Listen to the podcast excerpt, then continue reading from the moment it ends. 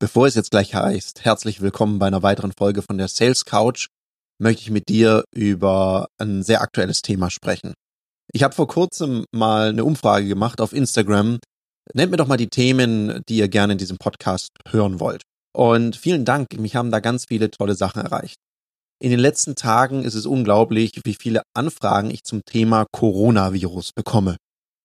Und ob ich dazu nicht mal eine Folge machen kann, ein Statement abgeben und, und, und. Und ich habe mir da lange drüber Gedanken gemacht und habe mich entschieden, dazu keine Folge zu machen. Weil ich möchte dem Prinzip treu bleiben, was ich auch immer und immer wieder empfehle. Ich sage ja immer, such dir jemand, der dich berät in dem Bereich, wo der sehr, sehr viel besser ist als du. Ich bin weder Mediziner, geschweige denn Virologe. Also du kannst mich jederzeit zum Thema Verkaufen, Unternehmertum, persönliche Weiterentwicklung, ähm, meinethalben auch zum Thema Sport, wobei ich da auch kein ausgezeichneter Experte, sondern einfach ein Enthusiast bin, gerne fragen. Zum Thema Corona empfehle ich dir, informier dich bei echten Experten. Und ich selber, ganz persönlich, ich informiere mich über einen Podcast beim NDR, das Coronavirus-Update vom Professor Dr. Christian Drosten, der da interviewt wird.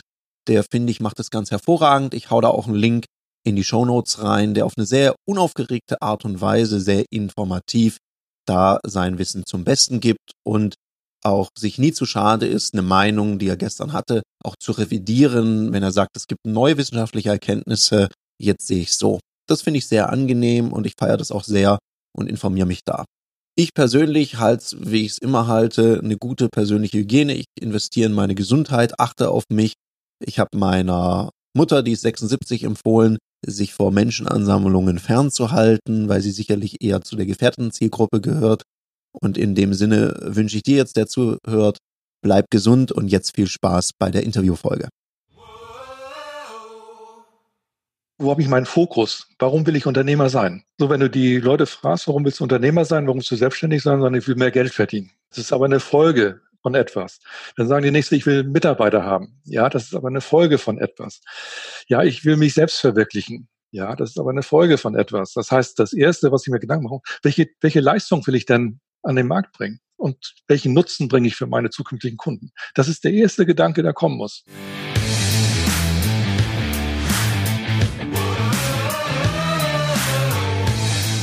Herzlich willkommen bei dem Podcast Die Sales Couch Exzellenz im Vertrieb mit Tarek Abodela.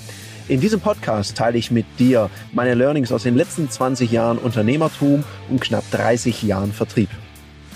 In der Folge heute bei der Sales Couch geht es um gutes Unternehmertum und was einen guten Unternehmer ausmacht.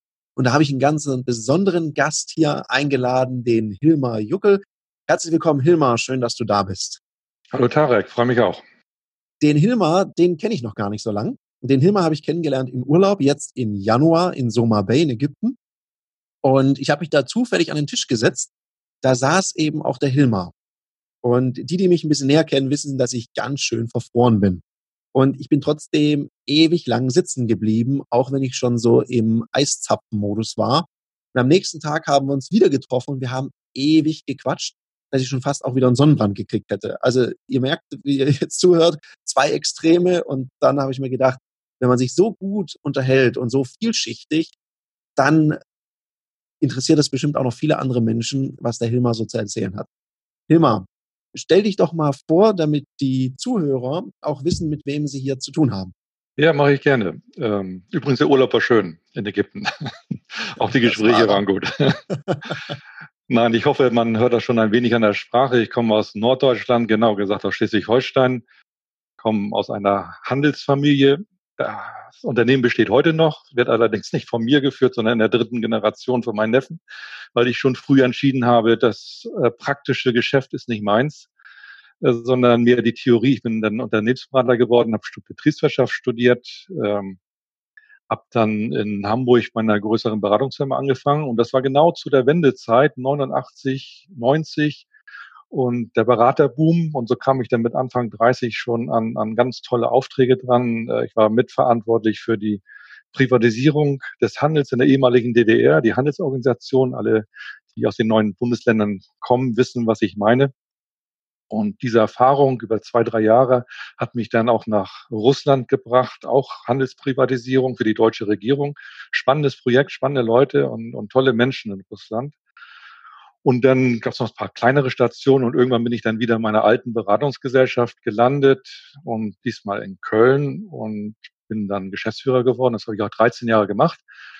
Handel, Dienstleistung und irgendwann, das kann man in allen vollen Büchern nachlesen, kommt die Mitte des Lebens dann denkt man drüber nach, hast du schon alles erreicht, hast du alles richtig gemacht und dann gibt es Zeichen von außen, wie zum Beispiel ein neuer Verwaltungsrat.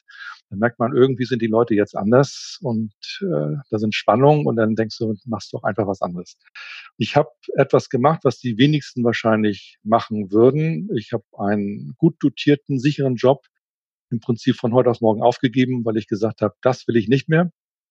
Aber was ich will, weiß ich noch nicht. Also springen wir mal ins kalte Wasser.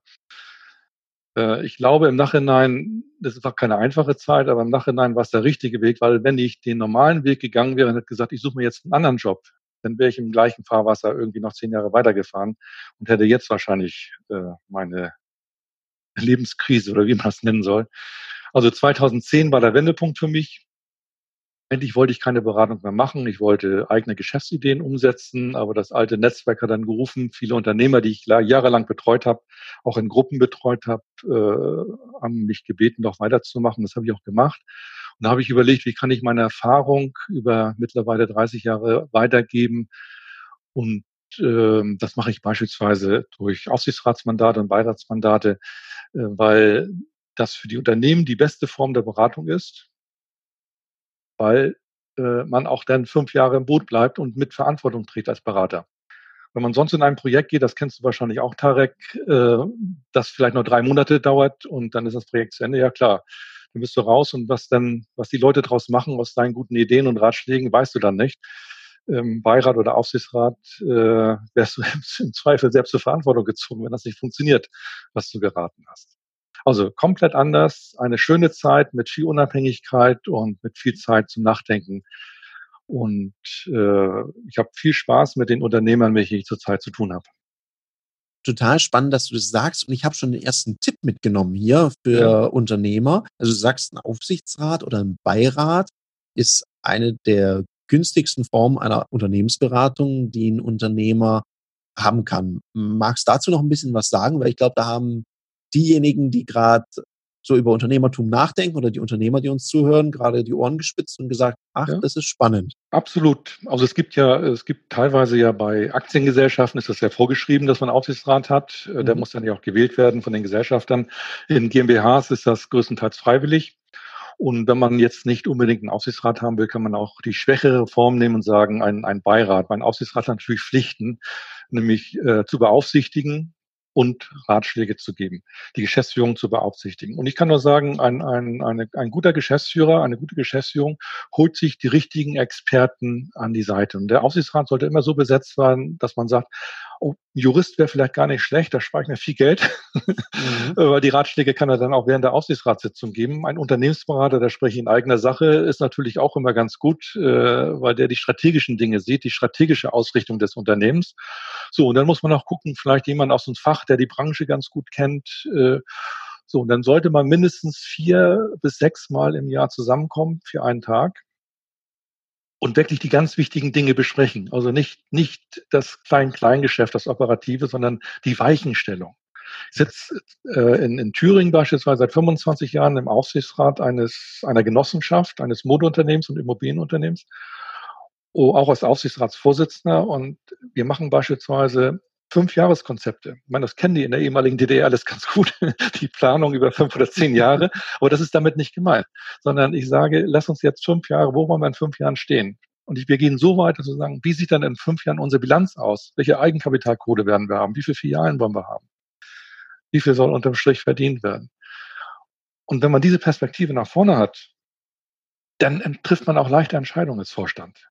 Mhm. Stell dir nur mal das Beispiel vor, du bist Fialist und jetzt kriegst du jede Menge Maklerangebote auf den Tisch. Also, oh, toll, könnte man machen, müsste ich mal hinfahren, mir angucken.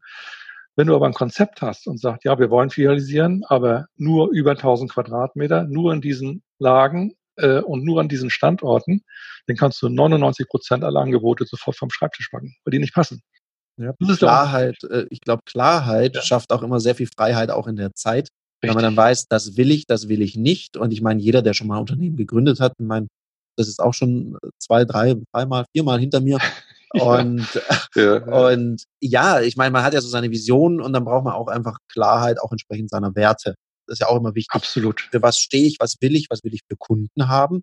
Wer sind denn die richtigen Kunden Richtig. für mich? Weil manch am Anfang, das weiß ich, denkt man, alles sind meine Kunden. Alles. Genau. Jeder, der bei drei nicht auf den Bäumen ist, der ist mein Kunde. Das ist der größte und, Fehler. Ja, ja, ja klar.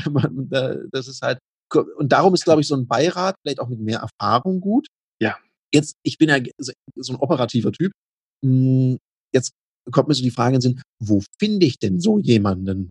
Weil du gesagt hast, nimm einen Anwalt mit dazu. Kann ich da jeden Anwalt fragen oder wie, wie Nö, kommt man drauf? Du bist ja unabhängig. Also bei dir, äh, äh, sag ich mal, du kannst dir den Aussichtsrat aussuchen, mhm. Personen aussuchen. Wenn das jetzt, wenn du viele, viele Gesellschafter hättest, wäre es nicht der Fall. Also ich, ich bin auch im Aufsichtsrat einer Verbundgruppe, einer Einkaufskooperation. Ähm, da schlägt zum Beispiel sowohl der Vorstand, die Geschäftsführer jemand vor, als auch die Händler. Und so, und dann müssen die antreten. Jeder hat seinen eigenen Vorschlag und dann äh, treten beide an, präsentieren sich und dann wird einer von beiden gewählt.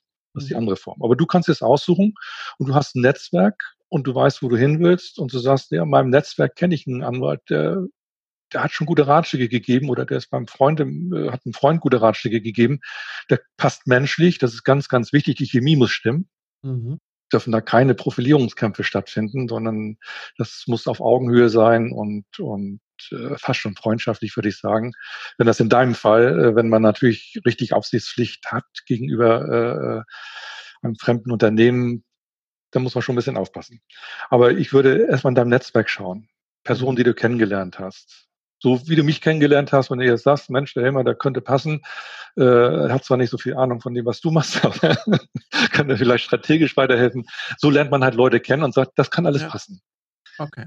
Also der Hinweis ist einfach schauen, klar, Nasenfaktor und es sollten ja. Kompetenzen sein, die man gerade braucht. Also Jurist ist, glaube ich, immer gut.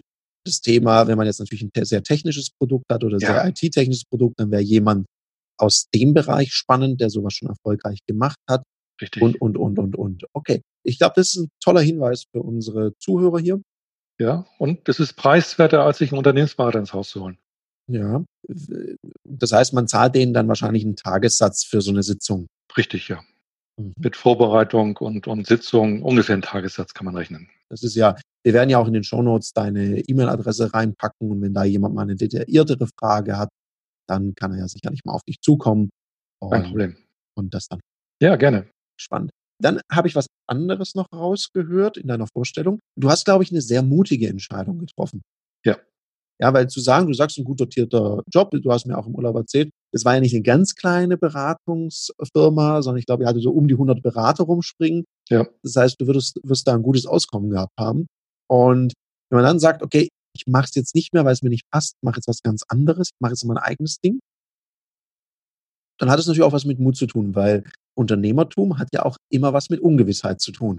Absolut, ja. Das ist natürlich schön. Schön, ein, ein, ein, dein, dein Gehalt ist sicher als, als angestellter Geschäftsführer. Ähm, klar, die, die Arbeit macht ja auch zeitweise Spaß, aber die Verantwortung und die, die Verantwortung gegenüber den Gesellschaftern und wenn dann merkst, Mensch, die, die wollen etwas ganz anderes und sagen dir das einfach nicht, dann musst du, dann musst du eine Entscheidung treffen.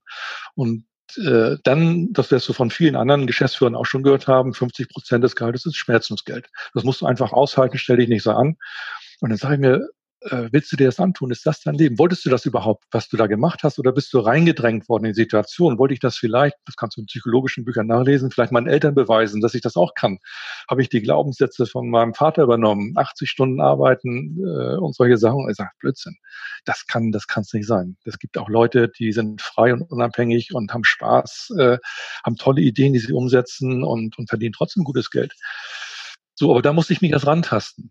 Das war vielleicht äh, zu mutig am Anfang. Dann gehen natürlich auch Rücklagen äh, mit drauf. äh, ich habe sogar, obwohl ich selbst gekündigt habe, noch eine Abfindung bekommen. Gut, habe ich natürlich mitgenommen. Das hat natürlich auch geholfen. Ist nicht selbstverständlich, äh, ist auch ein Zeichen der Wertschätzung gewesen, sicherlich. Ähm, aber dann merkst du schon, so langsam musst du jetzt in die Potte, äh, in, in, in, in wie nennt man, in die Puschen kommen, äh, dass du wieder was machst. Es hat lange gedauert, bis ich den Weg gefunden habe. Okay. Und Jetzt sagst du ja, du bist in einigen Beiräten, Aufsichtsräten, ja. du, du berätst Leute, hast eigene Projekte gestartet. Jetzt geht es ja in diesem Podcast auch um das Thema Unternehmertum. Ja. Und wenn du sagst für Unternehmertum, was, weil ich glaube, ich sehe gerade so zwei Trends. Also heute sagt man ja immer, ja, du musst unbedingt selbstständig sein, um glücklich zu sein. Daran glaube mhm. ich ja gar nicht.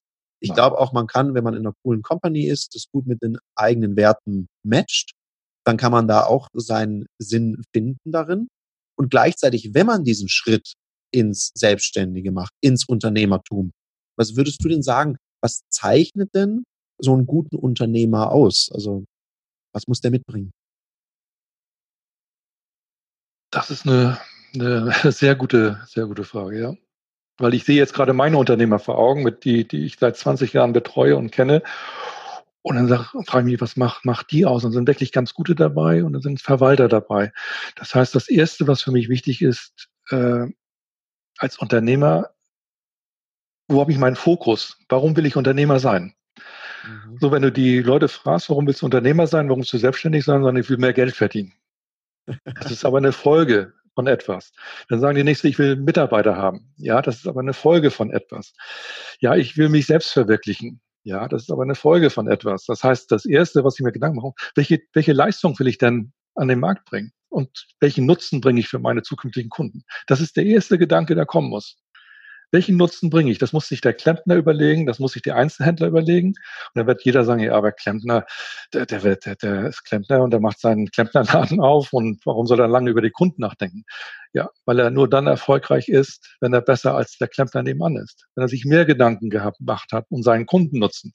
Der Kundennutzen ist das, was im Fokus steht, nichts anderes. Und wenn du gut bist und den Kundennutzen erfüllst, dann hast du Umsatz, dann hast du mehr Geld als andere, dann hast du Mitarbeiter und dann hast du Erfolg. Das ist meine Erkenntnis. Und am mhm. Kunden kommen wir nicht vorbei. Wenn wir Geld verdienen wollen, müssen wir zum Kunden. Ich meine, das weißt du besser als ich. Ja, ja, Kunde, Kunde, Kunde spielt schon eine wesentliche Rolle, ja. Und auch vor allem im Sinne des Kunden auch mal zu denken und auch zuzuhören, weil Absolut. Ich, ich habe jetzt letztens so ein, ähm, so, so ein Post lanciert, wo drauf stand, such dir anspruchsvolle Kunden. Weil ich habe eins gelernt, ich einige sehr anspruchsvolle Kunden und ich bin so dankbar dafür, weil die mich wachsen lassen. Weil die haben ja, dann Ideen, die haben Herausforderungen und wenn ich dann die wirklich, also dieses Thema Over-Delivery, was ich immer höre, mhm. also nicht nur zufrieden machen und für mich auch nicht nur begeistern, sondern zu loyalen Kunden zu machen, dann muss ich gut, mich ja. selber weiterentwickeln. Und ja. ich glaube, das ist, das ist schon so ein Ding. Und das unterschätzen, glaube ich, manche, weil was die Welt ja nicht hat, die hat ja nicht auf einen gewartet, dass sich jetzt der nächste selbstständig macht mit der gleichen Idee, sondern ich muss da schon was bringen. Und das mit dem mehr Geld verdienen, also ich glaube, wenn ich mich daran erinnere, was ich mir als junger Selbstständiger ausgezahlt habe am Anfang, mhm.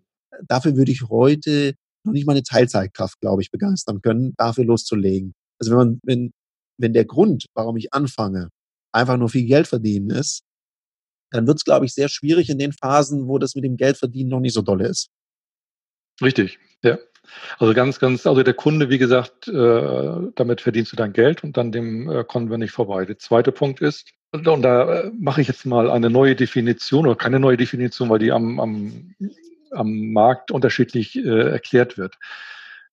Ein Unternehmer sollte nicht wie ein Existenz, also wenn du dich selbstständig machst, solltest du nicht wie ein Existenzgründer denken, sondern wie ein Start-up-Unternehmer. Was ist der Unterschied?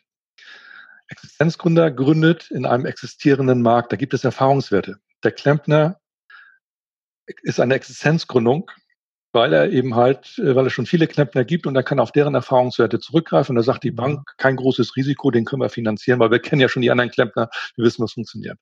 Ein Start-up-Unternehmen ist ein Unternehmen, das in einen Markt eintritt, der noch nicht erforscht ist. Da haben wir ganz, ganz große Unsicherheit. Hat aber den Vorteil, dass ein Start-up-Unternehmer auch weit über die Grenzen hinausdenkt. eine, ein, ich nehme das wie das bei, ich weiß nicht, wie ich jetzt auf Klempner, Klempner komme, ein Ex-Schwager, aber Klempner vielleicht deswegen, keine Ahnung. ja, sehr präsent gerade. Ja, äh, also ein, ein Klempner hat es äh, ähm, relativ einfach, der sagt, naja, ich muss mein Werkzeug haben, ich muss sehen, dass ich an Kunden rankomme, ich, ich brauche ein Fahrzeug und äh, nach einem halben Jahr bin ich einigermaßen drin. Start-up-Unternehmer guckt sich erstmal eine Branche an und das ist ganz interessant. Viele Start-up-Unternehmer gehen in Branchen rein, von denen sie vorher überhaupt keine Ahnung hatten weil sie von oben etwas sehen. Die kennen die Strukturen nicht. Sie belasten sich nicht mit, mit, mit den bestehenden Strukturen einer Branche, sondern sie gehen in die mhm. Vogelperspektive hoch und sagen, gucken, was machen die denn da eigentlich? Warum machen die das denn so? Ich würde es ja ganz anders machen. Ich habe zwar keine Ahnung, aber ich würde es anders machen. Und auf einmal kommen ganz neue Ideen zustande. Und diese Freiheit zu haben, als Unternehmer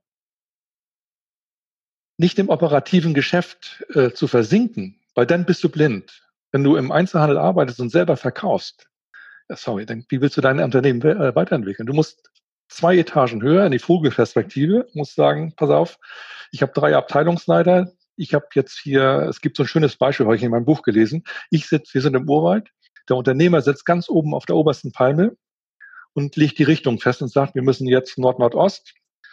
Unten sind drei Abteilungsleiter, sagt, pass auf, Abteilungsleiter, alle, alle anweisen Nord-Nordost und die weisen wieder ihre Mitarbeiter an, wenn die Macheten und den, den Busch freizuschneiden, sagen alle Nord-Nordost.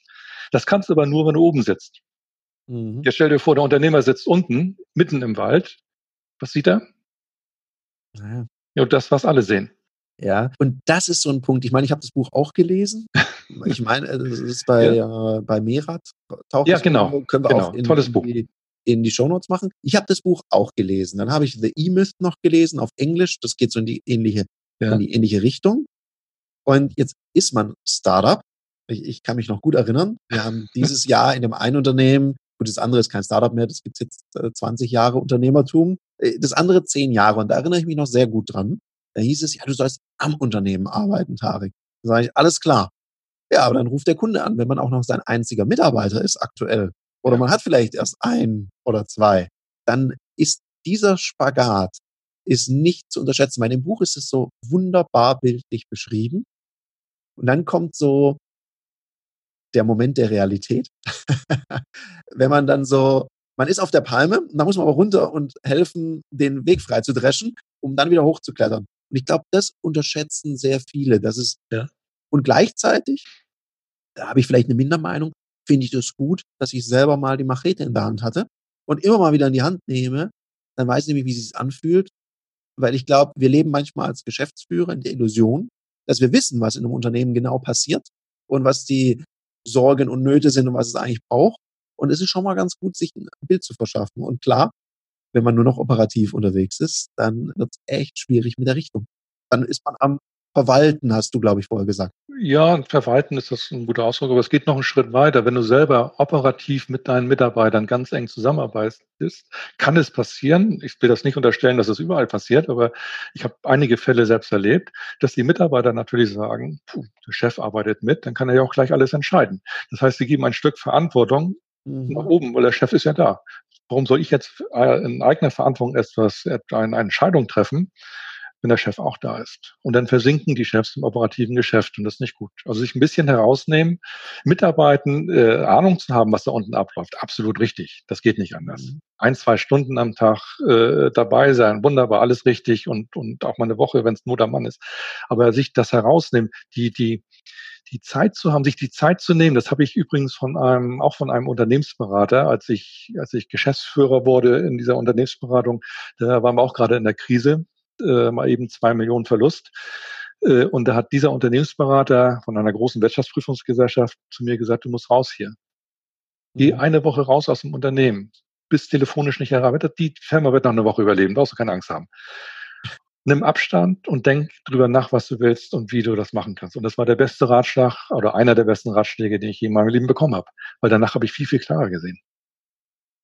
Ja, absolut ab und, ab und zu sich rausnehmen und sich so seine Inseln schaffen ja. und mal Zeit zum Denken haben, ohne diese Störungen im Alltag. Und ich glaube, was du gerade beschreibst, ist ja so ein Wachstumsschmerz, den auch Unternehmen haben, die wachsen. Früher ja. war der Chef überall dabei. Jetzt hat man seine Mitarbeiter und ist ja noch der allergrößte Experte im Unternehmen. Man weiß ja genau, ha, das könnte man jetzt so lösen. Und das dann wirklich mal bei seinem Team zu lassen und sie nicht in alles einzumischen, das ist was, das lerne ich ja heute noch teilweise.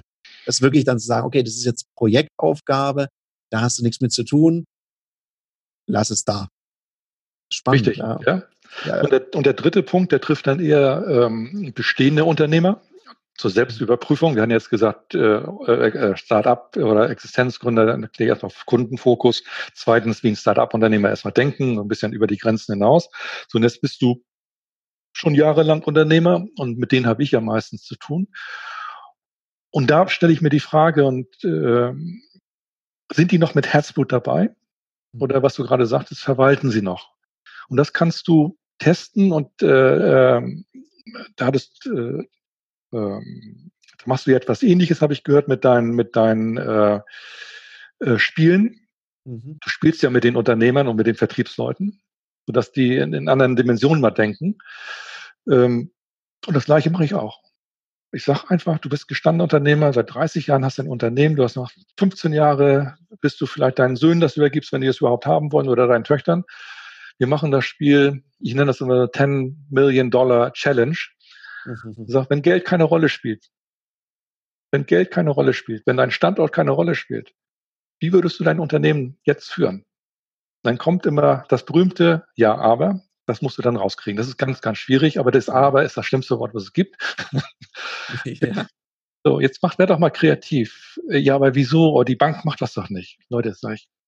Ein Start, ein Start-up denkt auch nicht erst ans Geld, die denken erst an die Idee. Und wenn die Idee gut ist, dann spielt Geld auf einmal keine Rolle. Die kriegen auf einmal 10 Millionen, 5 Millionen. Äh, selbst hier im, im, im Handel habe ich, kenne ich Leute, die 10 Millionen bekommen haben weil sie einfach eine kreative Idee haben. So, und daran erkennst du Unternehmerinnen und Unternehmer, wenn die jetzt nicht sprudeln und sagen, ach ja, das wenn ich keine Restriktionen, kein Geld keine Rolle spielt, ich machen, ja, dann würde ich das doch ganz anders machen, würde ich dies, dies und so machen. Daran erkennst du, dass die Herzblut haben. Und dann sitzen da aber die eine andere Gruppe und ja, nee, wie, ich wüsste jetzt auch nicht, was ich noch ändern könnte und so weiter. Dann merkst du, kannst vergessen, das ist kein Unternehmer, keine Unternehmerin. Ja. Du musst sprudeln, du musst Ideen haben.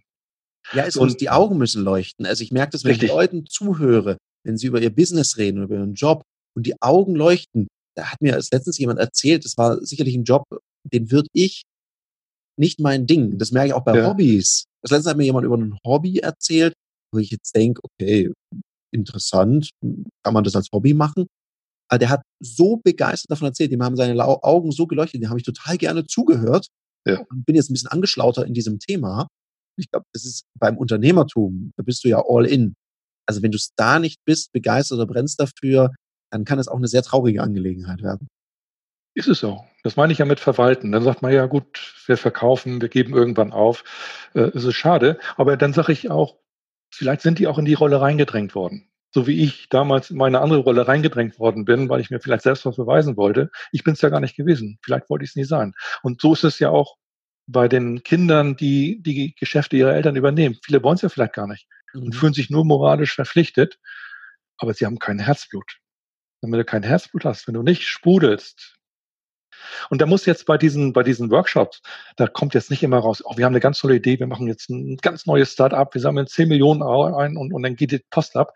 Nee, es geht darum, da sind von den 20, 30 Ideen, die in so einem Workshop geboren werden, da sind fünf dabei, die kannst du sofort umsetzen. In deinem jetzigen Laden. Darum geht's eigentlich. Es geht nicht darum, alles neu zu machen. Es geht darum, Ideen zu sammeln, die du heute schon umsetzen kannst. Mhm. Ja, absolut. Ich meine, dem, der Prozess kommt mir ja ultra bekannt vor.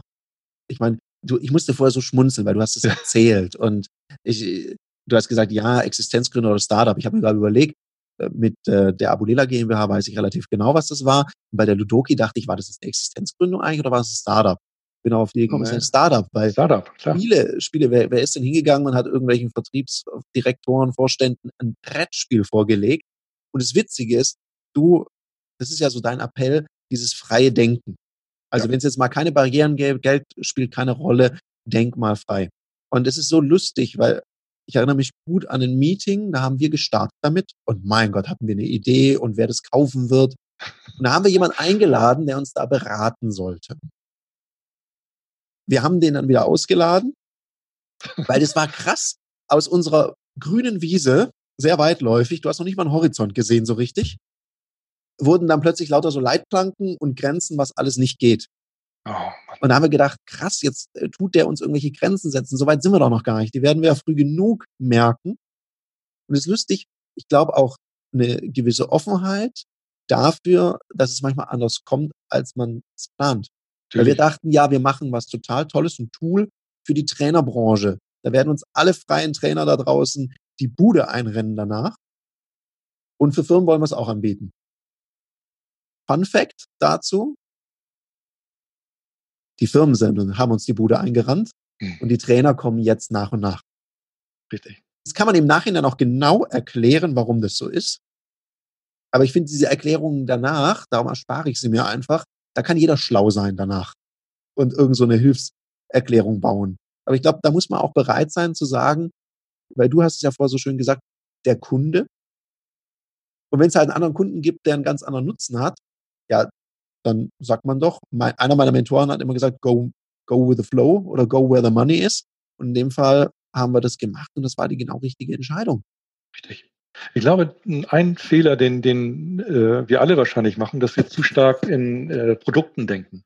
Mhm. So wie du sagst, ja, wir wollen ein Spiel entwickeln. Spiel ist genau der richtige Weg. Eigentlich hast du ein Ziel gehabt, wolltest Wissen vermitteln, trainieren. Das, du hast gesagt, das ist ein Spiel. Ist ja auch erfolgreich. Hätte auch was ganz anderes sein können. Absolut. Und so siehst du das heute auch. Äh, ich habe zufällig äh, äh, letztens in der, in der Talkshow bei Plasberg war der Professor Braungart. Der hat mir so ein bisschen die Augen geöffnet. Ist, der hat dieses, ähm, die mitentwickelt Cradle to Cradle, also von der Wiege zu Wiege, Nachhaltigkeit. Mhm. Der hat ein ganz einfaches Beispiel. Wir denken in Produkten. Das heißt, wir wollen Wäsche waschen, wir brauchen eine Waschmaschine.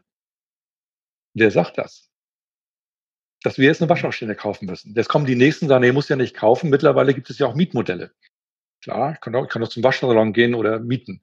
Der sagt aber, Warum brauchen wir das alles? Verantwortung haben auch die Hersteller im Sinne der Nachhaltigkeit. Die Hersteller bringen ein Produkt auf den Markt, das nicht so haltbar ist, weil sie ja wieder eine neue Maschine verkaufen können. Dadurch haben wir eine Umweltbelastung durch die ganzen Kunststoffe. Der sagt einfach, wenn Miele, beispielsweise Miele sagt, wir bauen jetzt die hochwertigste Waschmaschine, die es gibt, und die kannst, die stellen wir bei dir hin für 3000 Waschladungen. Dann nehmen wir sie wieder mit zurück dann haben wir ein ganz, auf einmal ein ganz anderes Denkmodell, auf das kein Einzelhandelsunternehmer und kein Hersteller offensichtlich kommt. Dass wir es auch so machen können, weil das würde die Umwelt wesentlich weniger schädigen und wir hätten ein ganz neues Modell. Wir müssten uns hier im Haushalt nicht, nicht um, um, um ein, ein dämliches Produkt wie eine Waschmaschine kümmern. Das ja, ab, absolut. Ich glaube, ich glaube, so das Denken vom Kunden her, damals, ja. als mein Geschäftspartner bei Ludoki und ich uns darüber Gedanken gemacht haben, das ist ja entstanden, die Idee, weil wir gesagt haben, wie kriegen wir das denn hin, dass die Leute nicht immer beim Kunden üben, ja. sondern dass sie da genau. Abrufen. Und dann haben wir uns folgerichtig die Frage gestellt, wie lernen die Menschen eigentlich? Und dann kam, ja, im Spiel.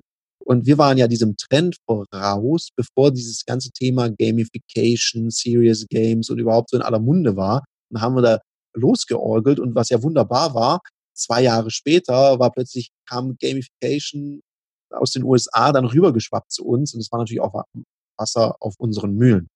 Hm, und ich glaube, so wie du sagst, sich überlegen aus der Idee heraus, hey, wie können wir was besser machen, war für uns die Lösung, und da bin ich beim Lösung und nicht beim Produkt, war das Spiel. Jetzt ist es ein Brettspiel. Wir denken natürlich noch weiter, wie kann man dieses Thema spielerisches Lernen, mehr Wirkung, mehr Wirkung in seinen Tun reinbringen? Wie kann man das auch noch anders vermitteln? Dahinter fragen wir uns ja immer. Und ich glaube, das ist wichtig als Unternehmer, weiß nicht, wie deine Erfahrung ist, auch bewährte und bestehende Modelle auch mal konsequent in Frage zu stellen. Also nicht ja. die sogenannten heiligen Kühe. Das, das meine ich ja. Das ist ja die, die größte Schwierigkeit. Äh, du bist so drin in deinem Unternehmen. Du kommst mit äh, Unternehmern der gleichen Branche zusammen, die genauso sind wie du. Mhm. Äh, da kommen keine Ideen, die stellen nichts in Frage. Ganz im Gegenteil, da kommt immer, wenn, als Moderator sage ich dann ja, denk doch mal drüber nach, das anders zu machen. Da kommt immer das Ja, aber. Das funktioniert doch gut. Oder ich komme mit einem Vorschlag, nee, das hat bei uns noch nie funktioniert. Du kennst die ganzen Sprüche besser als ich durch deine Workshops. Die ganzen ja. Einwände. Ich hatte vor, vor 20 Jahren, als noch diese Overhead-Projekte gab und man Folien auflegen musste, habe ich immer gleich zu Beginn eine Folie aufgelegt mit 50 Einsprüchen, die kommen können von den Unternehmern. Ich habe sie erst ein bisschen provoziert und als das erste Jahr aber, aber hat bei uns nicht funktioniert gekommen, gesagt, hier können wir stoppen, hier ist meine Folie. Das sind die Einwände, die ich alle schon kenne. Wenn Ihnen ein paar neue einfallen, nehme ich sie mit auf die Folie. Ansonsten lass uns jetzt mal kreativ denken, in welche Richtung das gehen kann. Also in Frage stellen, natürlich äh, ich, also mir geht das so, wenn ich äh, mit Unternehmern zu tun habe und ich, einige Branchen kenne ich sehr gut und da fallen mir so viele Ideen an, was man machen könnte, besser machen könnte, aus Kundensicht äh, äh kundenorientierter machen müsste. Und die Ideen, die, die versickern dann im operativen Geschäft, weil sie es nicht umsetzen. Weil es ihnen noch zu gut geht. Dann nicht, äh, verdienen noch alle ihr Geld und ist auch schön alles. Ich glaube auch, weil manchmal bei der Idee dann auch gleich dahinter steht, oh Gott, und was muss ich dafür jetzt alles verändern? Richtig. Und ich glaube, Ja. das ist manchmal ein ganz großes Hemmnis. Darum, ich meine, wir haben diese Phase in unserem sehr jungen Unternehmen, da mit den zehn Jahren, haben wir ja auch schon erlebt, dass wir als Startup äh, fängst du an, äh, riesen, riesen Idee, sehr kleiner Geldbeutel. Dann Mhm. äh, wächst der Geldbeutel ein bisschen und dann fängst du schon an, da hast du Strukturen geschaffen und denkst, ja, aber wollen wir das wirklich machen? Und jetzt gerade zu unserem zehnjährigen Jubiläum sind wir wieder so, so in diesen Anfängen, wo wir gesagt haben, komm mal, back to the roots. Was haben wir denn am Anfang gemacht? Was, was wollen wir wieder machen? Was wollen wir mehr machen? Wo wollen wir auch mal ein bisschen wild sein? Das Coole, das macht, das Witzige ist, wenn man mal da drin ist, das macht richtig Spaß, so ein bisschen rumzuspinnen. Und manchmal braucht man ja gar nicht die 10 Millionen dafür. Richtig. Manchmal kennt man jemand, manchmal hat man jemanden, der hat diese Kunden auch und du selber kannst dem riesen Zusatznutzen denken. Also ich finde so Synergien zu schaffen, also zwei, eine Kooperation zwischen zwei Menschen, die sie eigentlich gar nicht brauchen und gleichzeitig was größer machen können, wenn sie zusammenarbeiten. Das finde ich immer die besten Kooperationen, wo keine Abhängigkeit besteht. Ja, wo beide gleiche Interessen haben, wenn es Ja, um die genau. Zielgruppen geht. Äh, also ich kann es wirklich nur empfehlen, äh, sich, sich Partner zu suchen, um Ideen weiterzutreiben und nach vorne zu bringen. Ähm, Aber sie müssen, wie ich komme immer auf die Psychologen, ich weiß auch nicht warum, aber die sagen, sprechen immer von der Komfortzone und du sprachst von Veränderung, ist ja wahrscheinlich das Gleiche. Sie verlassen ihre Komfortzone nur ganz, ganz ungern und dann kannst du dich nicht weiterentwickeln. Wenn du nicht bereit bist, auch mal neue Erfahrungen zu machen und das, äh, du sagtest, du hast schon einige Unternehmen gegründet, äh, ich auch und wahrscheinlich wir beide nicht immer mit nur positiven Erfahrungen, sonst wenn wir jetzt auf den Bahamas sitzen, wahrscheinlich von, von dort die Podcast machen. Aber das gehört dazu und das sind wertvolle Erfahrungen. Ja, absolut. Ich meine, ich habe auch gemerkt, du musst ja auch überlegen, mit wem zusammen gründest du Unternehmen, ja? Ja, Ich- ja. haben wir einen total guten Kumpel zusammen gegründet. Wir haben auch immer zusammen gepumpt und wir hatten so die Idee, wir wollten allen kleinen und mittelständischen Unternehmen wollten wir total tolle Websites machen. Ja. Wir erobern jetzt die Welt. Ich habe gemerkt, wir sind halt von der Gangart ein bisschen arg unterschiedlich und da haben wir es irgendwann mal lieber gelassen und sag, gesagt, wir bleiben lieber Freunde und und äh, haben das Unternehmen, ich weiß noch, ich habe das Konto dann damals ausgeglichen, habe gesagt, wir lassen es. und ja, und das ist aber auch gut. Also äh, man sagt ja auf, auf Neudeutsch würde man sagen, fail fast, also scheitere schnell und dann ist es auch okay. Es, es gibt ja so unendlich viele Ideen, die da durch die Gegend kurven. Es braucht ja nur manchmal jemand, der sie umsetzt. Ja, aber diese, diese Fehlerkultur, äh, jetzt hat das dann dein eigenes und mein eigenes Geld gekostet, die Fehler, die wir gemacht haben als Unternehmer vielleicht. Mhm. Äh, In den Unternehmen gibt es aber keine Fehlerkultur. Ich kenne also, äh, kenne Ikea ganz gut, ähm, äh, noch einige Manager dort und da gehört Fehlerkultur dazu. Du darfst einen Fehler machen, natürlich nicht zwei oder dreimal, das ist klar. Du sollst ja daraus lernen. Aber Fehler zu machen ist ganz, ganz wichtig für deine Weiterentwicklung. Und wenn man die Möglichkeit als Unternehmer seinen Mitarbeitern diese Möglichkeit gibt, perfekt. Und ich finde das auch schon, weil ich gucke hier gerade auf die Uhr, das war, glaube ich, jetzt das perfekte Schlusswort, Hilmar. Ja, also auch eine Fehlerkultur, ich würde es sogar Ja. anders nennen, Lernkultur, weil das gehört dazu. Immer Ja. die gleichen Fehler machen ist natürlich dämlich. Da müsste ich dann auch ernstes Gespräch mit meinem Team führen, wenn wir immer an der gleichen Stelle den gleichen Bock schießen. Hm, Ich glaube, dass jemand mal einen Fehler macht. Wir sind Menschen. Das ist also quasi im System schon mit ein, eingepreist. Ich glaube, die Ja. wichtige Geschichte ist, was ziehe ich für eine Erfahrung daraus, was lerne ich daraus, was mache ich das nächste Mal besser. Und das ist auch der Appell an dich da draußen, wenn du da jetzt zuhörst, überprüf das doch mal. Wie, wie mutig bist du? Wie frei denkst du Ideen? Und es geht übrigens auch als Angestellter. Man muss nicht ein eigenes Unternehmen haben. Man kann ja auch um, im Unternehmen frei denken. Und auch der, der Grund, warum mache ich das eigentlich?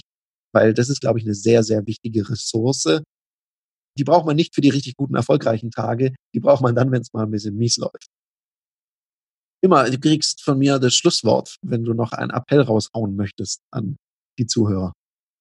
Ja, ich richte mich jetzt einfach an die Unternehmerinnen und Unternehmer, die ich, die ich auch ganz gut kenne, egal in welcher Branche. Habt mehr Mut zu Veränderungen, probiert Dinge aus, macht Fehler, aber nur einmal, wie du gerade auch sagtest. Wir haben eine Lernkultur und ich sage immer, niemand macht absichtlich Fehler. Man trifft Entscheidungen aufgrund der bisherigen Erfahrungen und äh, wenn man dann einen Fehler macht, dann lernt man dazu und beim nächsten Mal trifft man dann bessere Entscheidungen. Cool. Vielen, vielen Dank, Hilmar. Wir beide sind jetzt raus. Wir sagen Danke. Tschüss, bis zum nächsten Mal. Tschüss. Das war eine Folge von Die Sales Couch. Danke, dass du hier deine Zeit investiert hast und bekanntlich bringt ja die Investition in dich selbst die beste Rendite. Und eins noch, ganz wichtig, vom Zuschauen ist noch niemand Meister geworden. Also, setz die Erkenntnisse, die du aus diesem Podcast gewonnen hast, für dich persönlich um.